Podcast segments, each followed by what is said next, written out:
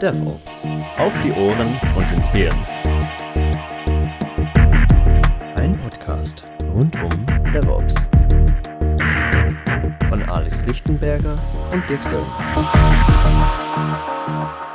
Hallo und herzlich willkommen zum Podcast DevOps auf die Ohren und ins Hirn. Ich begrüße Sie zu der ersten Folge und wenn ich sage, ich begrüße Sie, begrüße ich alle Zuhörer und ich begrüße natürlich auch Alex Lichtenberger, mit dem ich zusammen diesen Podcast erstelle und bespreche. Insofern würde ich sagen, Alex, stell dich doch mal ganz kurz vor. Vielen Dank, Dirk, äh, und willkommen von meiner Seite. Mein Name ist Alex Lichtenberger. Ich bin seit rund 20 Jahren in der IT, damals begonnen in der Softwareentwicklung bei IBM, wir haben damals schon iterativ, adaptiv entwickelt, um nicht das Wort agil zu nennen. Äh, ich bin dann später äh, sehr stark im Operation-Umfeld gewesen, auch im Outsourcing. Und etwas, das ich dann immer gesehen habe, ist, dass so Dev und Ops, das sind schon zwei verschiedene Welten. Und als ich vor ein paar Jahren mit mich beschäftigt habe mit DevOps, habe ich gesehen, dass das eine sehr gute Lösung bietet, um, um dieser Problematik zu begegnen. Also deshalb würde ich mich als DevOps-Enthusiasten bezeichnen. Und ich arbeite als Berater zurzeit, auch als Trainer im Bereich DevOps, Agile und Scrum.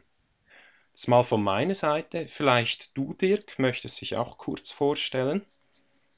Ja, Dirk Söllner, mein Name. Ich bin ähnlich wie der Alex schon etwas länger im Geschäft bin sogar 25 Jahre im Geschäft, habe gestartet, bin gestartet als Berater für klassische Themen wie ERP-Software, wie Controlling-Applikationen und bin dann später zu dem Thema ITIL gekommen, zum Thema IT-Service Management und bin heute Berater, Trainer und Coach für IT-Service Management und agile Organisationsentwicklung. Das ist genau das, was auch Alex schon bei sich angesprochen hat wenn ich mir die klassische ITIL-Welt angucke, die klassische IT-Service-Management-Welt, bin ich so vor vier, fünf Jahren auch auf das Thema Scrum und Agil gestoßen, habe das für mich als Geschäftsmodell entdeckt, weiterentwickelt und bin eben dann heute auch als Trainer aktiv bin auch als DevOps-Trainer aktiv. Seit drei, vier Jahren bin ich wirklich sehr stark als agiler Coach unterwegs und helfe da eben Unternehmen und einzelnen Personen, das ganze Thema Agilität für sich zu entdecken und weiterzuentwickeln.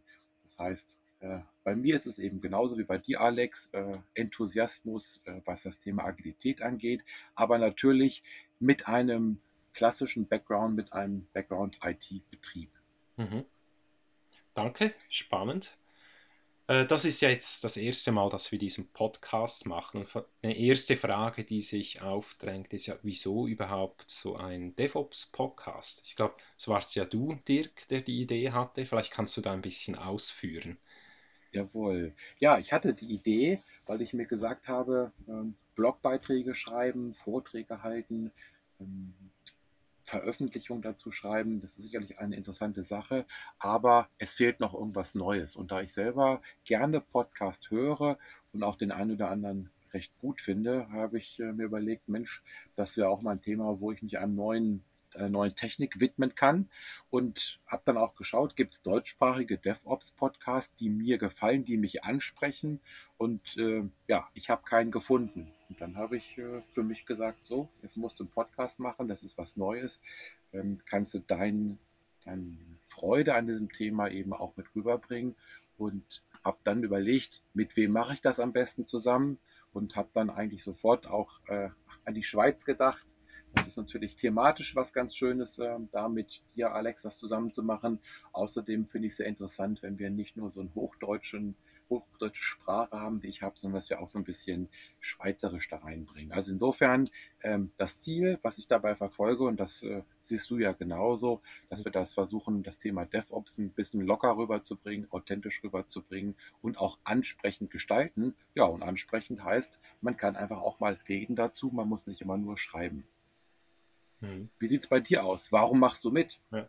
Ja. gut, für mich ist Podcast ist so wie, wie ein neuer Kanal, der für mich persönlich sehr spannend tönt. Ich bin bereits recht aktiv in der DevOps-Szene, schreibe viel Blogs, äh, auch äh, war letztens an den DevOps Days, habe dort äh, in Zürich hab einen kurzen Speech gehalten. Und, und Podcast, ich habe es früher persönlich auch schon oft genutzt, also wenn man zum Beispiel im Auto sitzt und äh, man kann nicht, halt nicht lesen während dem Autofahren, außer man hat ein selbstfahrendes Auto. Aber da ist der Podcast eigentlich ein idealer Kanal. Da dachte ich, ja, mache ich mit. So, das heißt, wir beide gestalten diesen Podcast. Von der Idee her werden wir natürlich das nicht nur alleine machen. Wir werden uns Gäste dazu holen. Wir werden uns ähm, thematisch natürlich breit aufstellen. Aber die Frage ist ja überhaupt, äh, was ist DevOps überhaupt? Äh, das sollte man als allererstes klären, bevor man überhaupt in so eine DevOps-Podcast-Folge einsteigt. einsteigt. Alex, was ist DevOps?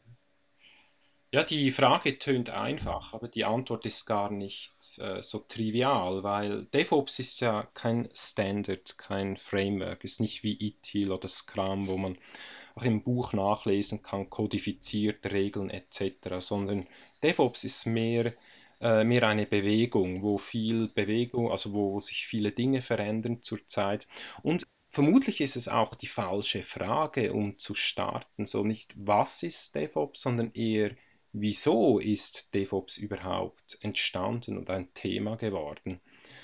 Und diese Frage nach dem Wieso und sich auch im Klaren zu werden, was ist Ihr Wieso, das, das Wieso Ihrer Firma, das kann sehr individuell sein. Aber in der Regel gibt es so zwei Wieso, warum DevOps. Das eine, warum, das hat wirklich mit Digitalisierung zu tun.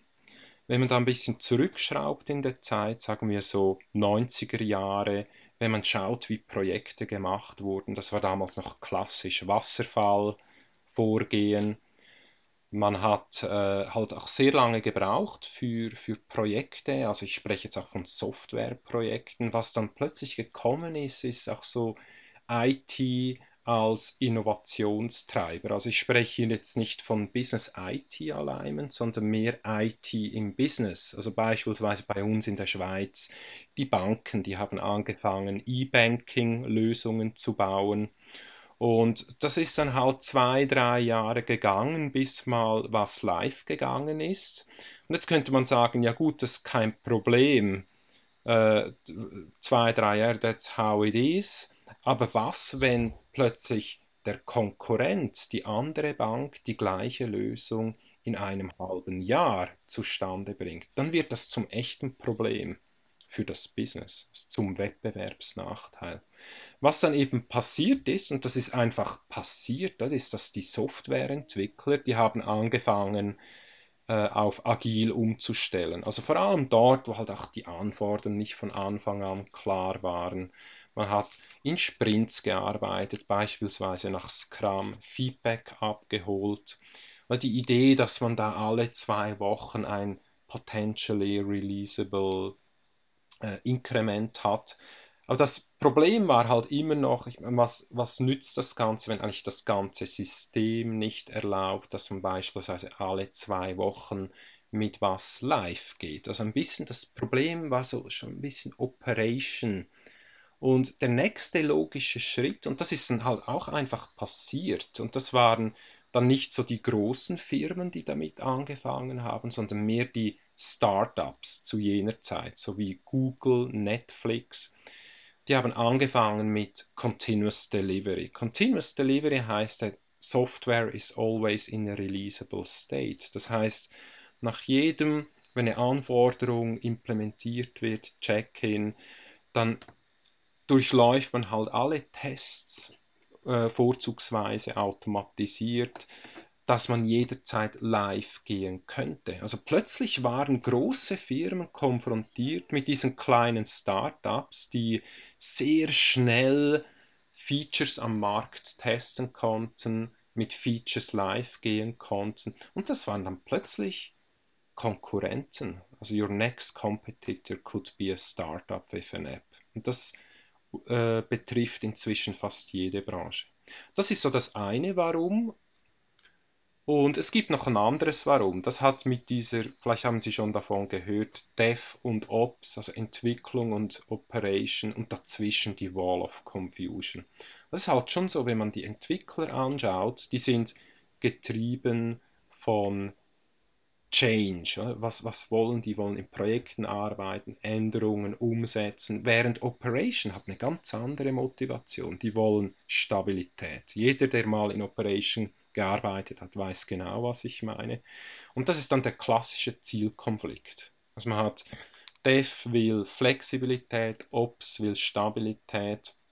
Und was dann verloren geht manchmal ist so die gemeinsame Sicht auf die Services, weil das Business will ja beides. Und man hat dann angefangen, Value Streams zu identifizieren, gemischte Teams zu bilden, um diese, äh, und das war wahnsinnig erfolgreich. Ja? Und das dann halt unter dem Label DevOps. So, das sind so diese zwei Warums. Ja? Das eine Digitalisierung, so wirklich DevOps als Enabler für die Innovation. Das andere diese Dev- und Ops-Geschichte mit der Wall of Confusion, wo sich auch die meisten Leute in der IT können sich mit der äh, unzufrieden, nicht zufriedenstellenden Situation identifizieren. So, das ist halt die Motivation, wie es, äh, wie es entstanden ist. Ja. Äh, so, das, mal das Warum. Jetzt zur Frage, was ist DevOps? Äh, ist vielleicht weil ich habe jetzt ziemlich viel gesprochen, oder? Vielleicht die Frage an dich, Dirk, oder? Weil du, du kennst dich ja bestens aus im Bereich DevOps. Was ist denn so die für dich denn die Philosophie von DevOps, nachdem wir jetzt das Warum verstanden haben? Ja, ich würde gerne, bevor ich auf diese Frage eingehe, nochmal ähm, einen weiteren Punkt ergänzen. Das, was du gesagt hast, diese beiden Warums, ähm, stimme ich natürlich vollkommen zu. Was ich glaube, was auch noch ein wichtiger Punkt ist, ist das Thema Automation, ist das ganze Thema Softwareunterstützung. Das, was so Firmen wie Netflix, äh, Spotify und so weiter, du hast ja ein paar Beispiele genannt, was die einfach nach vorne getrieben hat, ähm, ist natürlich auch das Thema, das, was wir unter DevOps verstehen, Continuous Delivery und so weiter. Das hängt eng auch mit Software zusammen. Natürlich wollen wir jetzt hier keine Software-Werbung machen, keine Software-Produkte vorstellen. Wir werden sicherlich das eine oder andere nochmal in späteren Podcast-Folgen behandeln. Aber für mich ist immer ein weiterer Punkt, dass wir dort auch einen Technologietreiber haben, dass wir Software haben, die das ganze Thema äh, unterstützt und damit auch eben dazu beiträgt, dass wir überhaupt über DevOps reden. Denn das, was wir eben als Warum haben, das ist natürlich etwas, was nicht unbedingt im ersten Moment für große Firmen wie Automobilindustrie, wie Versicherungsbranche wirkt, weil die natürlich sagen, Spotify ist nicht mein Konkurrent. Amazon ist nicht mein Konkurrenz, nicht mein Mitbewerber. Also es gibt noch ein paar Gründe mehr. Das wollte ich vielleicht noch mal ganz kurz ergänzen.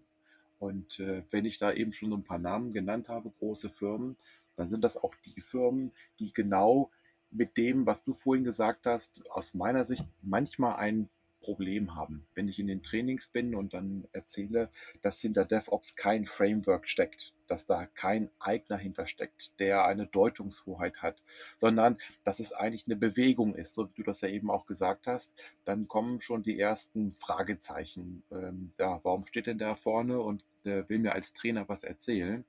Äh, ist aber gar kein Framework. Und äh, insofern würde ich jetzt auf genau auf den Punkt äh, überleiten, den du eben angesprochen hast. Gibt es denn überhaupt eine Dev DevOps-Definition? Was ist DevOps überhaupt? Und ähm, ich sehe das ja auch als eine Philosophie. Das hast du ja selber auch schon angedeutet.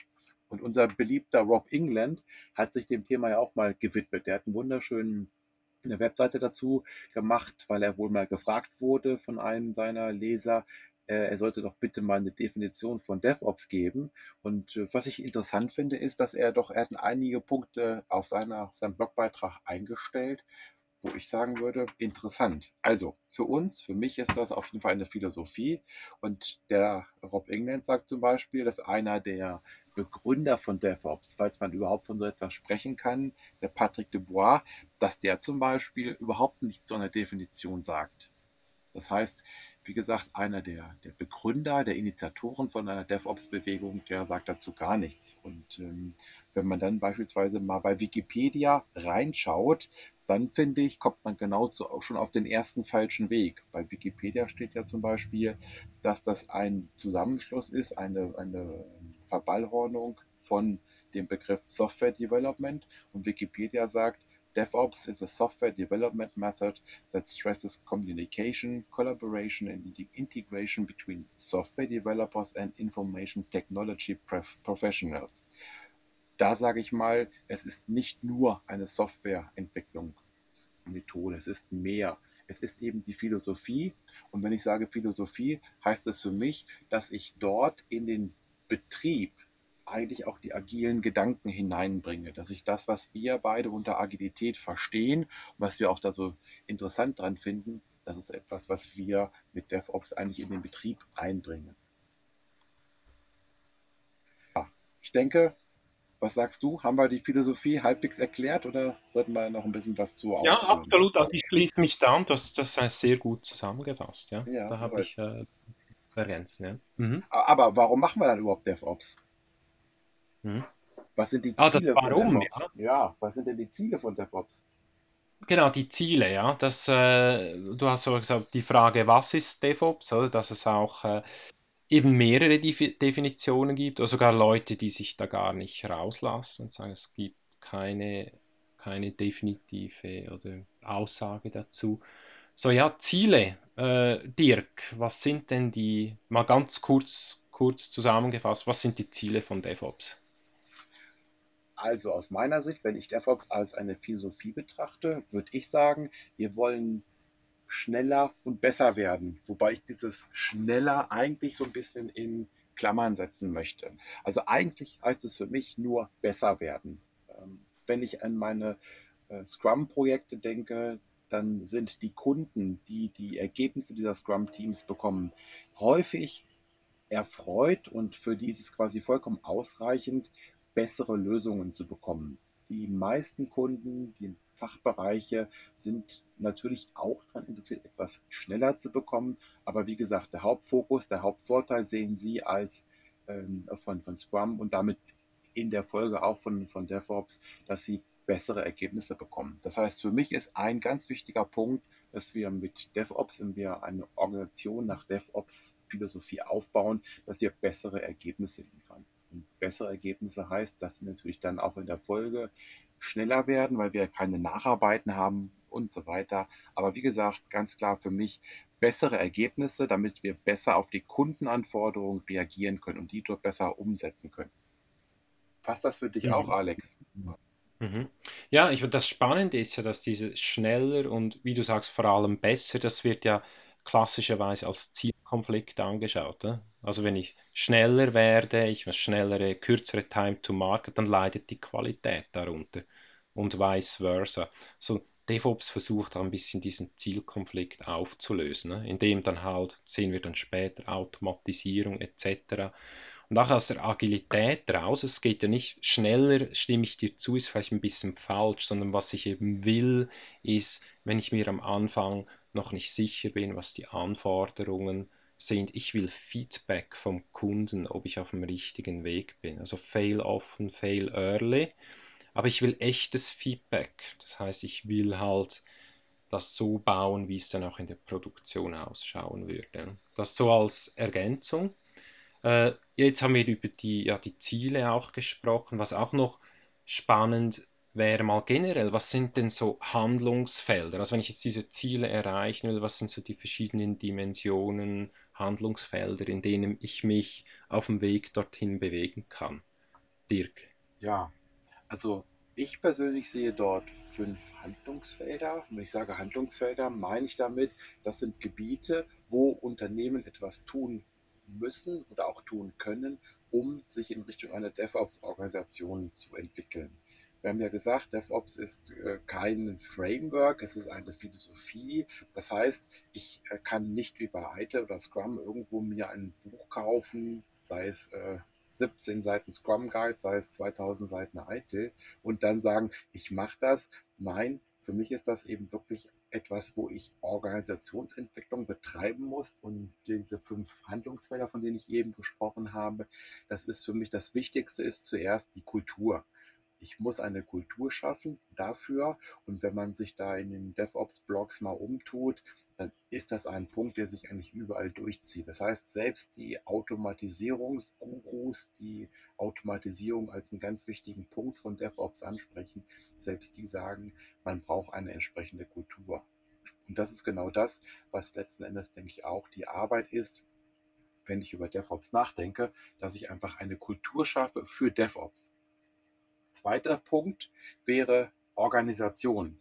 Ich denke, es reicht nicht einfach nur zu sagen, wir machen jetzt DevOps und äh, wir haben vielleicht ein paar Scrum-Teams, die machen den Betrieb jetzt mit. Also ich muss natürlich ein bisschen was organisieren. Und da habe ich natürlich auch den Punkt, dass bei der Organisation ich auch mir überlegen muss, wie gestalte ich eine Organisation. Dann dritter Punkt, die Prozesse.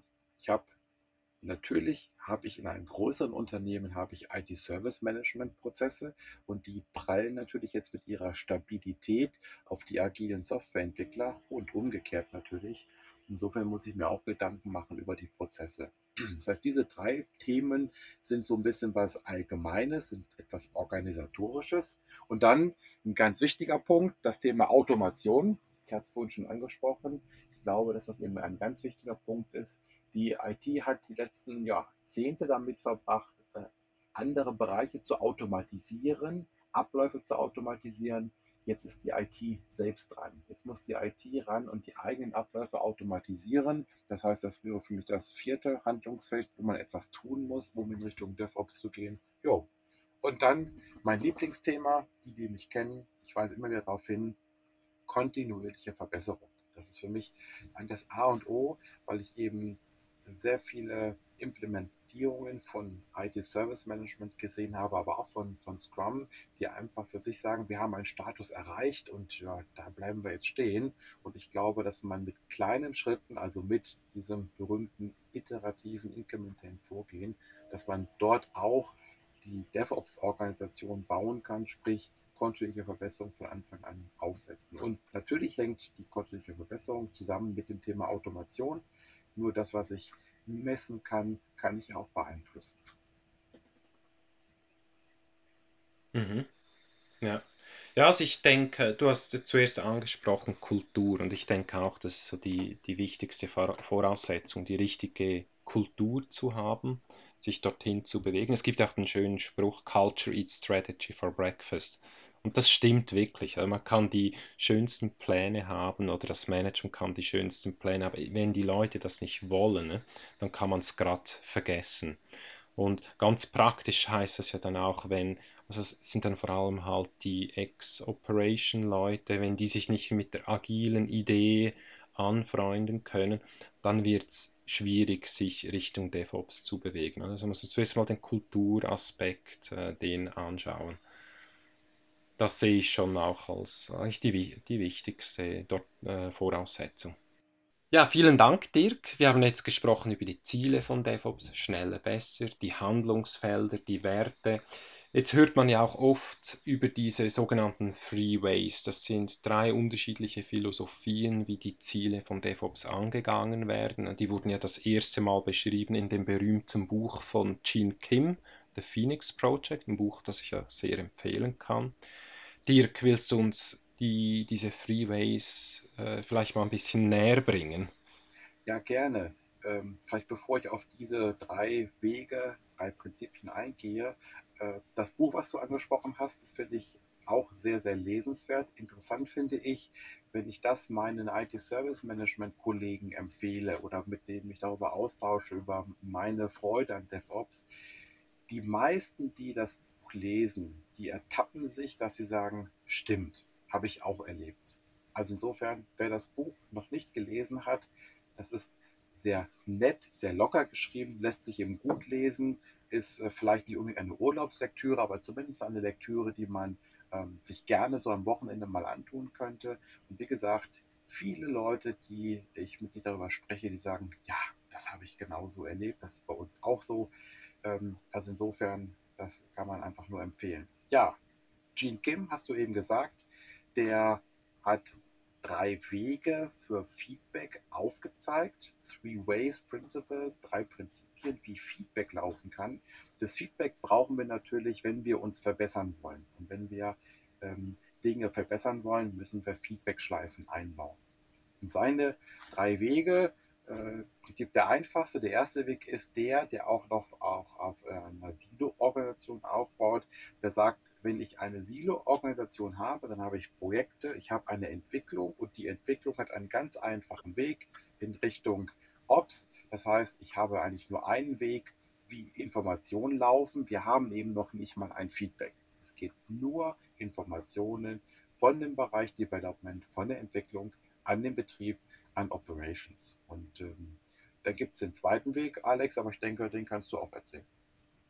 Ja, weil der erste ist ja recht äh, offensichtlich mal. Da geht es ja darum, wie du gesagt hast, Dirk, wenn man sich jetzt praktisch vorstellt in Entwicklung, man definiert Anforderungen, es wird äh, entwickelt, Check-in, verschiedene Tests und dann geht es Richtung Deployment bis hin in die Produktion, so First Way.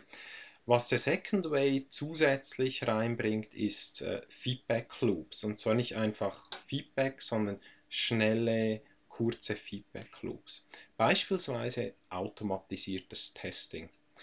In einem agilen Umfeld, wenn ich was mache, ich will wissen, ob ich das Richtige mache. Und deshalb brauche ich diese Feedback Loops. Also idealerweise so der Traum auch aus, der, aus dem Continuous Integration Delivery. Ich check Code ein, ich bekomme sofort Feedback aus den automatisierten Tests, ob ich das Richtige mache. Wenn nicht, stop the line and go back. Eine Philosophie, die sehr alt ist, die aus dem Lean rauskommt, äh, entstanden ist. Toyota. Es gibt viele andere Beispiele für Feedback Loops, beispielsweise das klassische Problem Management. Man hat wiederkehrende Störungen, will jetzt mal die Ursache rausfinden, dauerhaft beheben, Feedback nach links geben. Monitoring ist auch, Continuous Monitoring ist ein gutes Beispiel. Das sind so diese, diese Feedback Loops der Second Way. Man versucht das überall reinzubringen und so schlussendlich auch die Qualität zu erhöhen. Und dann gibt es ja noch den äh, Third Way. So, soll ich kurz erklären oder willst du? Also Third Way geht dann wieder in eine ganz andere Richtung. Das hat mit kontinuierlichem Experimentieren und Lernen zu tun. Das hat auch mit Fehlerkultur zu tun, weil Fehler passieren. Das ist absolut menschlich. Das Problem ist, wenn man aus Fehlern nicht lernt, dann ist es einfach nur ein Fehler. Also erstens hier eine Kultur aufbauen der kontinuierlichen Verbesserung und andererseits auch Experimente nutzen, um zu lernen. Also ich mache hier das Beispiel von Google. Bei Google ist alles ein Experiment. Beispielsweise Google Maps hat als Experiment äh, ist das entstanden. Äh, hatte einer eine Idee, man hat das implementiert, geschaut. Man weiß halt nicht zum Vornherein, funktioniert es oder nicht. Äh? Und das ist dann wirklich auch ein Mindset-Shift. Also oft wird zu Tode argumentiert, ist jetzt Lösung A oder B richtig? Soll ich zwei oder drei Fenster haben auf meinem kleinen Client? Und die Sache ist die, keine Ahnung, niemand kann das wissen. Beides ausprobieren, Experiment machen, Impact messen, Feedback das, und das, was, was funktioniert, das behält man. Ne? Kontinuierliches äh, Experimentieren und Lernen, das ist so der, der Third Way. Und dann eben auch den Leuten die Zeit geben, Experimente einzugehen. Es gibt Firmen, äh, auch in der Schweiz, die machen dann zum Beispiel so Hackathons oder sie geben den Leuten 10% der Zeit, wo sie eben so Experimente durchführen können und ihre Hypothesen testen. Das wäre so von meiner Seite so der, der ja, Third Way. Ja. ja. Was ich da interessant ja. finde, ist, ähm, aus meiner Sicht wenn man diese drei Wege mal sozusagen nebeneinander stellt, dann brauche ich für den zweiten und dritten Weg eine andere Organisation. Dann brauche ich autonome Teams. Ich brauche Teams, die das, was du eben aufgeführt hast äh, für den zweiten und dritten Weg, die das quasi im Team umsetzen können. Denn wenn ich natürlich äh, lange Rückmeldezyklen habe, ich muss über irgendwelche Gremien gehen, ich muss äh, über Abteilungen gehen, ich muss Projektwege, äh, Reportingwege einhalten, dann äh, funktioniert das alles nicht. Das heißt, das Ziel ist ja nicht nur diese Zyklen einzubauen, das Feedback einzubauen, sondern auch schnell einzubauen. Du hast es eben gesagt, schnell heißt nicht zwei Wochen, schnell heißt im Extremfall stündlich oder heißt zumindest ähm, sehr, sehr zeitnah zu dem Start eines möglichen Experiments. Das heißt, ganz klar für mich, was ich interessant finde und dann auch als Herausforderung für die Unternehmen sehe, der Weg 1 auf 2 oder 1 auf 3 bedeutet eine Veränderung der Organisation. Ich muss meine Organisation anders aufbauen. Und das, glaube ich, ist noch ein wichtiger Punkt, den wir behandeln sollten, wir reden immer davon Netflix, wir reden von Amazon, wir reden von Google, ganz tolle Firmen. Die Frage ist ja, können wir das, was diese Firmen praktizieren, was wir hier auch so schön als DevOps darstellen, können wir das einfach so ja, in die deutschen Unternehmen bringen. Wenn wir uns einen Mittelständler anschauen, wenn wir uns größere Unternehmen angucken, ähm, kann man das einfach so übertragen. Wie können diese Firmen ähm, das, was wir so erzählen, eigentlich auch nutzen und zum Fliegen bringen? Ja. Ja, weil das Ganze hat ja, wie du sagst, hat angefangen mit diesen sogenannten Unicorns. Für die ist das wie eine Notwendigkeit, DevOps zu machen. Und die, die großen Firmen oder diese sogenannten Horses, sagt man im DevOps-Slang, Enterprise IT, wollen das nun adaptieren. Und es ist ja nicht so, dass man DevOps machen kann. Was man aber beispielsweise machen kann, und das auch schon recht etabliert in vielen größeren Firmen, ist beispielsweise all, all diese Continuouses, Continuous Integration, Delivery, Deployment. Es gibt auch Praktiken wie beispielsweise Kanban, Value Stream Mapping. Wenn wir das jetzt alles versuchen würde, ein bisschen auf die Reihe zu bringen, jetzt so anknüpfen, auch was du gesagt hast, Dirk, mit den Three Ways, vor allem der First Way, weil was ein bisschen verloren gegangen ist in den größeren Firmen, ist die Sicht des Value Streams.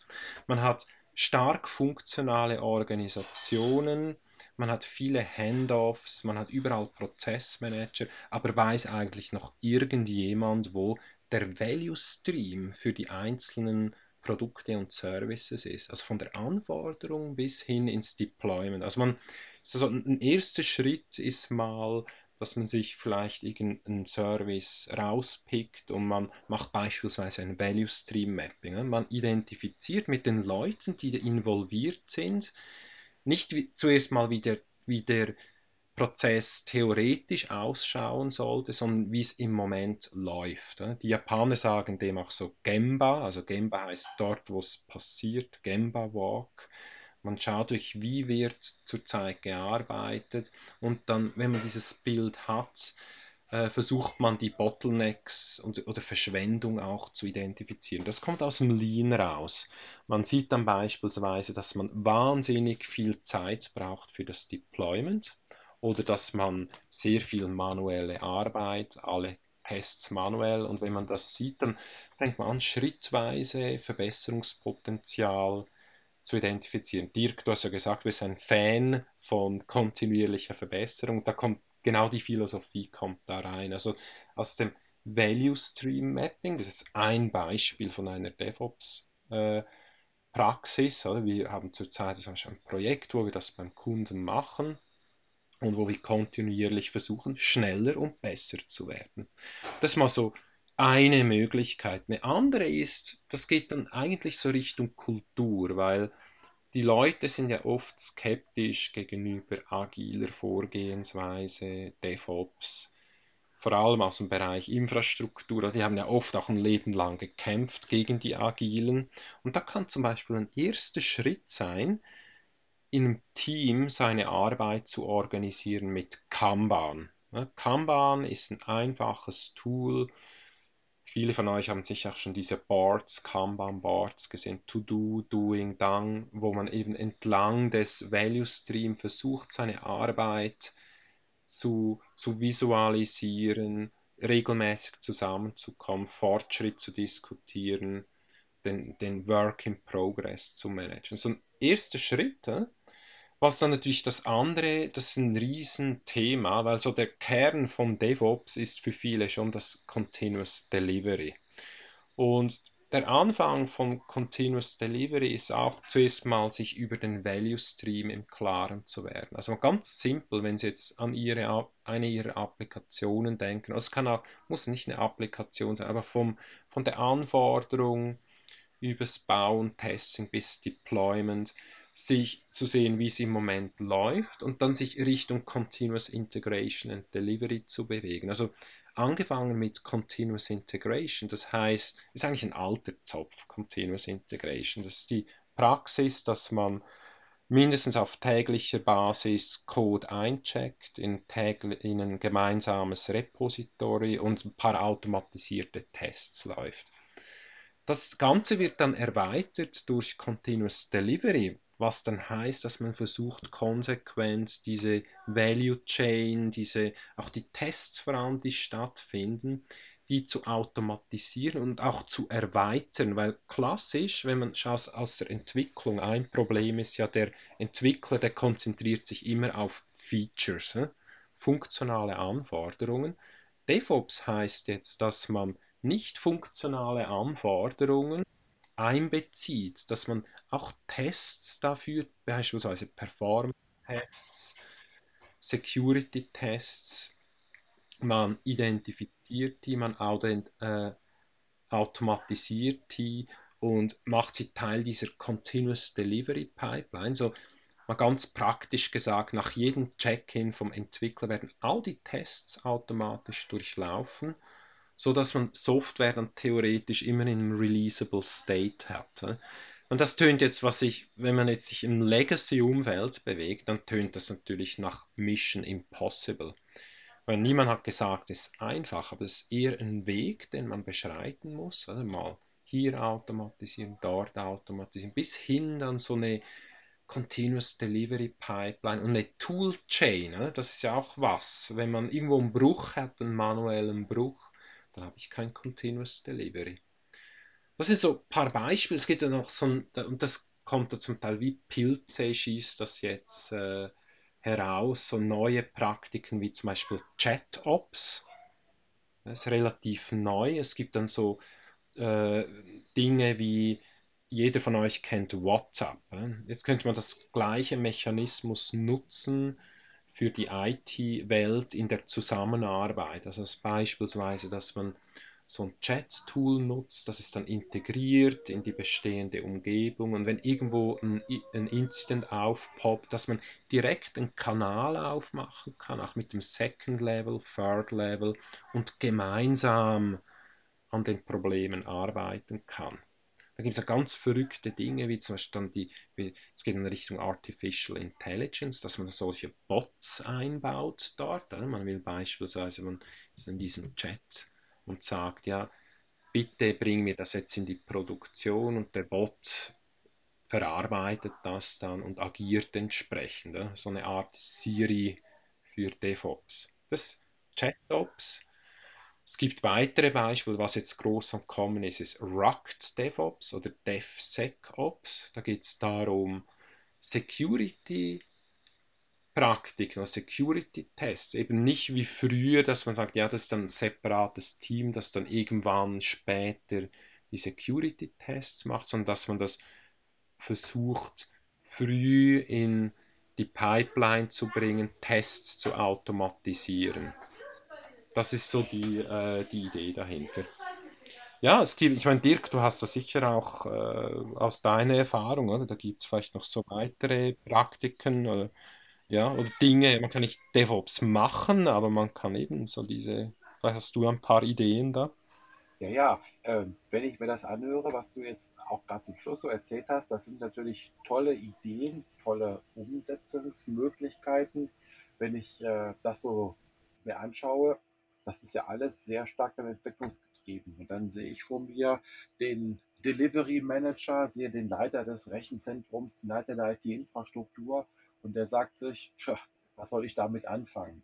Das heißt, für mich würde ich bei diesem ersten Schritt, von dem du angefangen hast äh, in deinen, in deinen Ausführungen, ich würde diesen ersten Schritt noch mal ein bisschen praktisch umsetzen, praktisch erläutern. Was kann man denn tun, um mit DevOps zu starten? Und ähm, das heißt für mich ganz klar Kommunikation. Ich muss es hinbekommen, ein Unternehmen muss es hinbekommen, die beiden Bereiche zusammenzubringen. Die beiden Bereiche müssen miteinander reden, die müssen miteinander Verständnis äh, entwickeln. Und das, glaube ich, da sind viele Unternehmen schon auf einem sehr guten Weg, dass sie einfach sehen, die beiden Bereiche müssen im Sinne des Kunden zusammenarbeiten.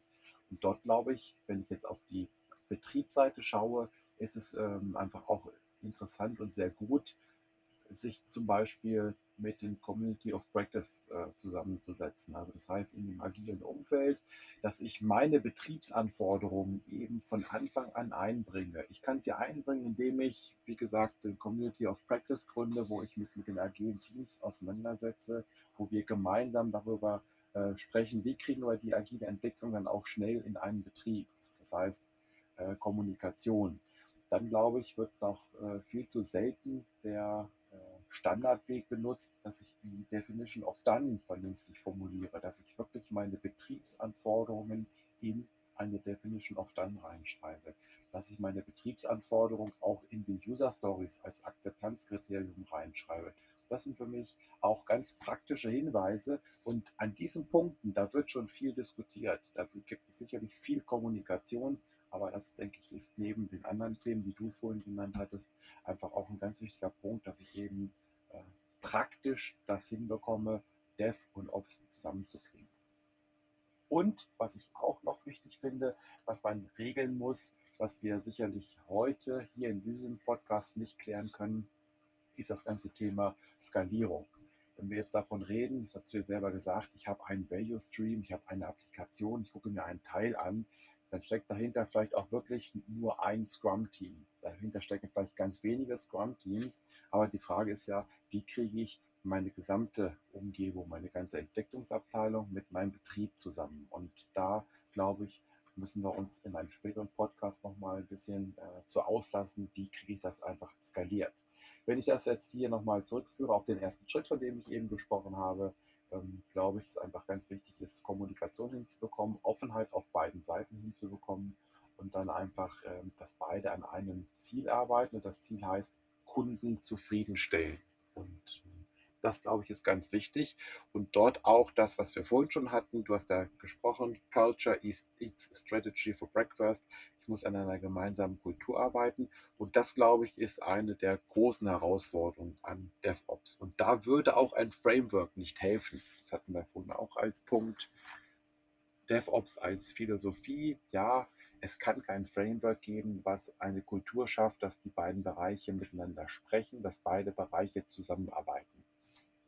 Gut, also insofern, das wäre doch so meine Ergänzung dazu, zu dem Thema ersten Schritt. Und ich glaube auch, ich habe ja eben gesagt, Betriebsseite, ich glaube auch, dass wir dort sehr viel aus dem IT-Service Management an Wissen und an, an, Erfahrung mitbringen können. Und wenn ich das Thema DevOps als organisatorische Komponente betrachte, dann komme ich ja dazu, ich hatte es vorhin gesagt, autonome Teams zu bilden. Und diese Teams, die kommen dann häufig sicherlich aus der agilen Entwicklung und ich packe jetzt ein bisschen Betriebsaufgabe dazu. Das klingt jetzt so einfach, heißt aber, dass ich ja eigentlich den gesamten ähm, Bereich ähm, Service Design, Service Transition, Service Operation und natürlich Continuous Service Improvement, dass ich diese Bereiche alle in das Team reinpacke. Und das geht natürlich nicht in einem großen Framework, aber die Augen muss ich schon irgendwie regeln. Es reicht eben jetzt nicht nur zu sagen, hey, super, wir testen automatisiert und haben eine Continuous Delivery Pipeline. Ich muss das Ganze ja auch organisatorisch regeln. Und das, glaube ich, ist auch ein Punkt, wo äh, DevOps einfach auch diese beiden Bereiche zusammenbringt. Das heißt, wir haben schon eine, eine agile Entwicklung, wir haben dort viele, viele Vorteile, wir haben ein schlankes Vorgehen und wir bringen aber IT-Service Management Gedanken und Wissensgut mit ein. Das würde ich noch einfach mit dazu packen, wenn wir nämlich über DevOps reden. Das ist ja Thema unseres Podcasts heute hier. Was ist DevOps?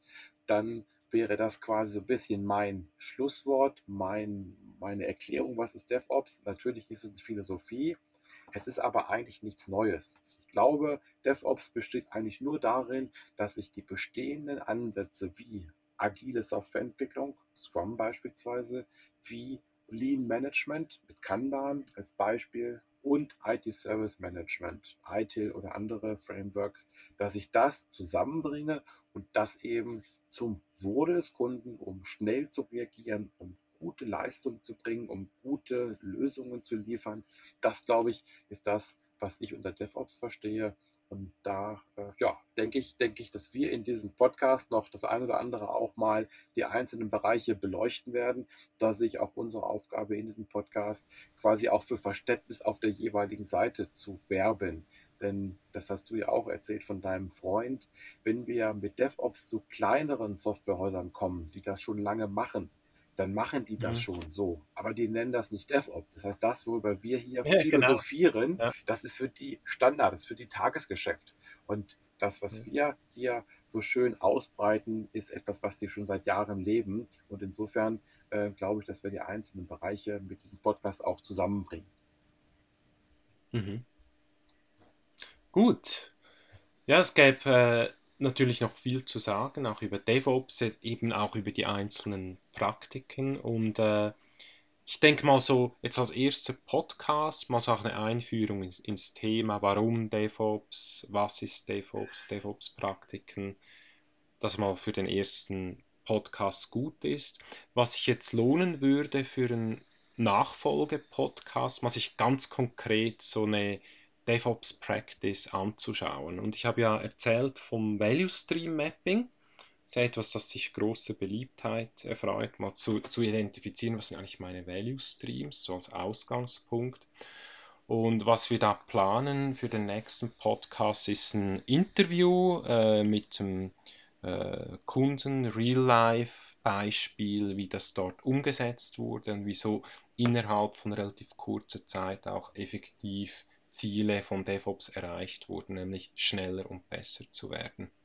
Das so als Aussicht auf den nächsten Podcast. Dirk, hast du da noch was zu ergänzen? Ja, äh, ich freue mich. Das war eine sehr schöne Zeit mit dir hier, diese äh, Dreiviertelstunde so circa. Und ähm, ich bin zufrieden mit dem Ergebnis, aber vielleicht geht es ja unseren Hörern nicht so. Vielleicht gibt es ja Rückmeldungen, vielleicht gibt es Hinweise. Also insofern, wir freuen uns natürlich, wenn wir die Hörerschaft erweitern. Ähm, da die Bitte natürlich, wenn es Ihnen gefallen hat, weitergeben, den Hinweis auf diesen Podcast und wenn es Rückmeldungen gibt. Alex, wie kann man dich erreichen? Äh, mich kann man erreichen auf alex.lichtenberger.pontime.ch oder auch auf Twitter. Also wenn ihr da einfach nach a-lichtenberger sucht, äh, ich bin da recht aktiv auf Twitter. Und ich würde mich freuen ja, über Feedback, also ganz im Sinne von Continuous Improvement. Oder? Also wir versuchen auch diesen äh, Podcast natürlich zu verbessern. Also Dirk und ich würden uns auf Feedback freuen. Wie kann man dich erreichen, Dirk? Ja, mich kann man ähnlich erreichen. Bei Twitter bin ich genauso erreichbar, at Söllner Diak, beziehungsweise natürlich auch über meine E-Mail-Adresse diak mit IE, ganz wichtig, dirk.söllner.desöllner.de. Aber ich glaube, die meisten, die diesen Podcast hören, diesen ersten Podcast hören, kennen dich oder kennen mich. Also insofern würde ich mich freuen, würden wir uns freuen, wenn wir Rückmeldungen bekommen Sei es, dass es gefallen hat, sei es, dass wir ein paar Dinge verändern können. Und insofern freuen wir uns auf den nächsten Podcast und auf die Rückmeldungen unserer Hörer. Vielen Dank, sagt Dirk Söllner und vielen Dank, sagt Alex Lichtenberger.